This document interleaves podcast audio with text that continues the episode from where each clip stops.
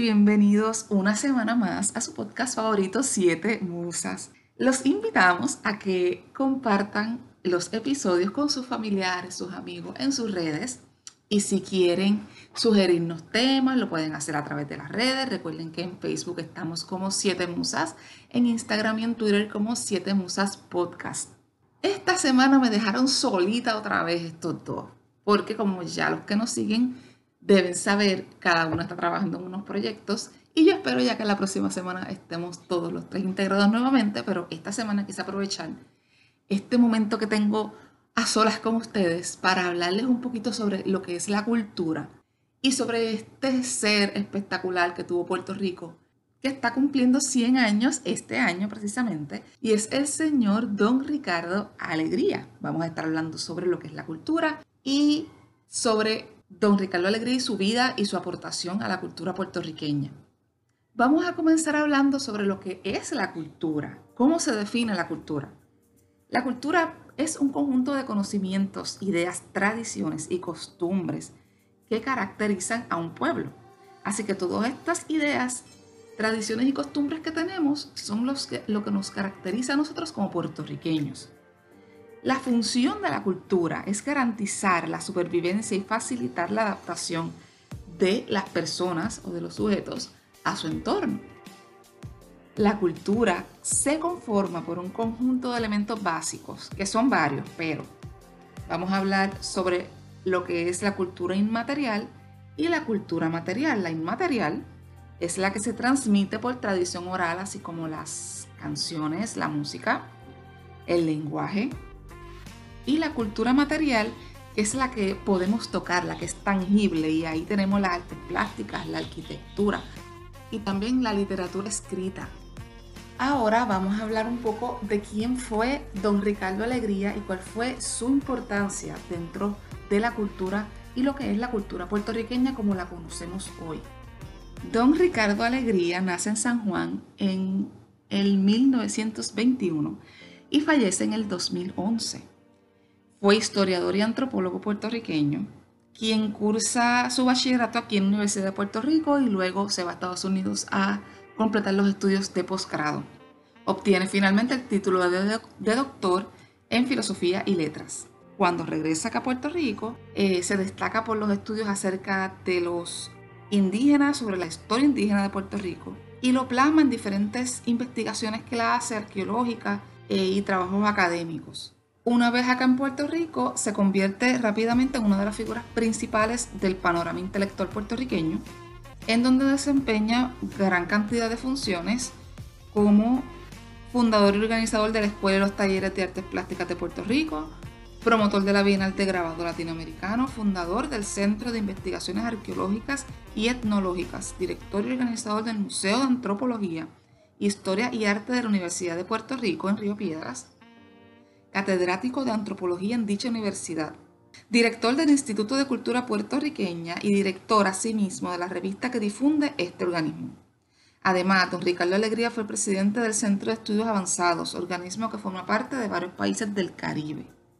Yo Alegría, nací aquí en el viejo San Juan, estudié en las escuelas públicas de la ciudad. Mi padre José C. Alegría era un escritor, uno de los fundadores del Partido Nacionalista, un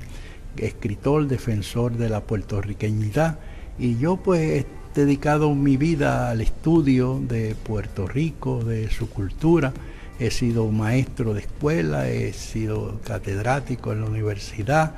he fundado museos, he escrito libros, he fundado revistas, instituciones culturales, luché por la conservación del viejo San Juan, he hecho excavaciones arqueológicas para conocer más sobre la historia de nuestros indios, en fin, lo que he querido hacer es lo que yo he hecho para mí, conocer más de la historia de Puerto Rico para que nuestro país esté cada día más orgulloso de ser puertorriqueño y que quiera más a Puerto Rico y le quieran servir tanto como le quiero servir yo como puertorriqueño. Su constante interés por el legado arqueológico de los primeros pobladores de la isla antillana le valió, entre muchos otros premios y distinciones, el galardón Chronic Shield Award que otorga el National Trust for Historic Preservation de los Estados Unidos, y la Medalla Nacional de, de Humanidades que recibió en el 93 de manos del presidente Bill Clinton. En el Instituto de Cultura Puertorriqueña tratamos de ver la, cultura nacional eh, como un todo, quizás por mi formación en el campo de la antropología, tratamos de ver siempre todos los aspectos de la cultura.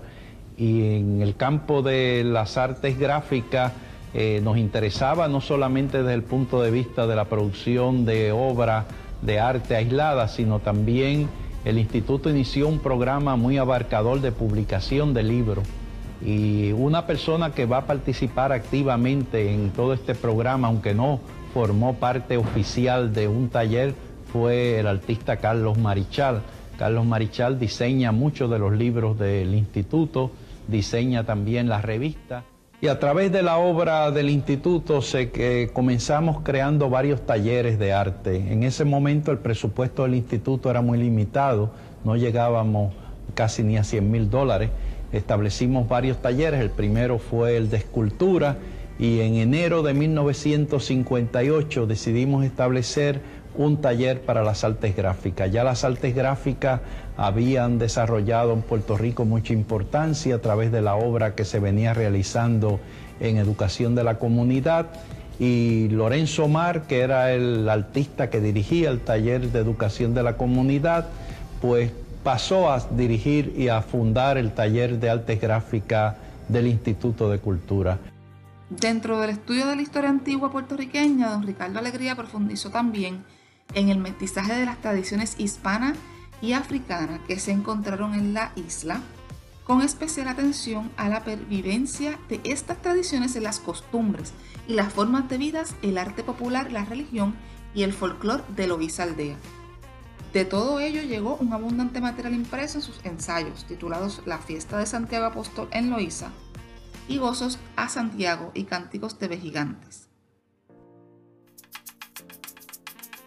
Si a mí me da el tiempo, yo quisiera ver este, un Puerto Rico soberano,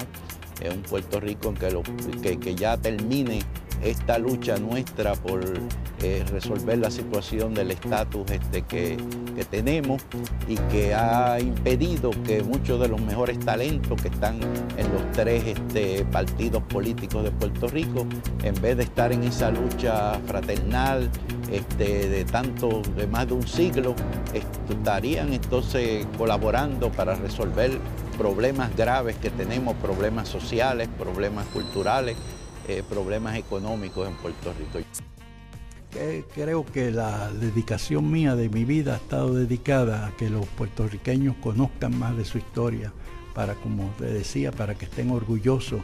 de ser puertorriqueños, dejarle eh, la obra de, restauración de la ciudad, que yo he luchado para que se conserve, de que se publiquen ciertos libros que son desconocidos, que se conozca más el nombre de muchos eh, puertorriqueños ilustres que dedicaron su vida a luchar por Puerto Rico. O sea que yo quiero, eh, que espero que se me recuerde como un puertorriqueño que siendo orgulloso de su nacionalidad,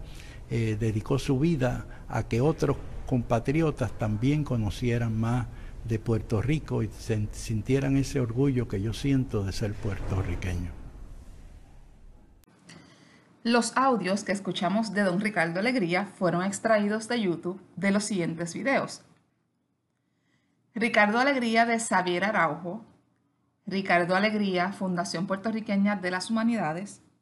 Archivo General de Puerto Rico, ahora lleva el nombre de don Ricardo Alegría, de Noti6 360 PR. Hasta que ha llegado el episodio de esta semana, espero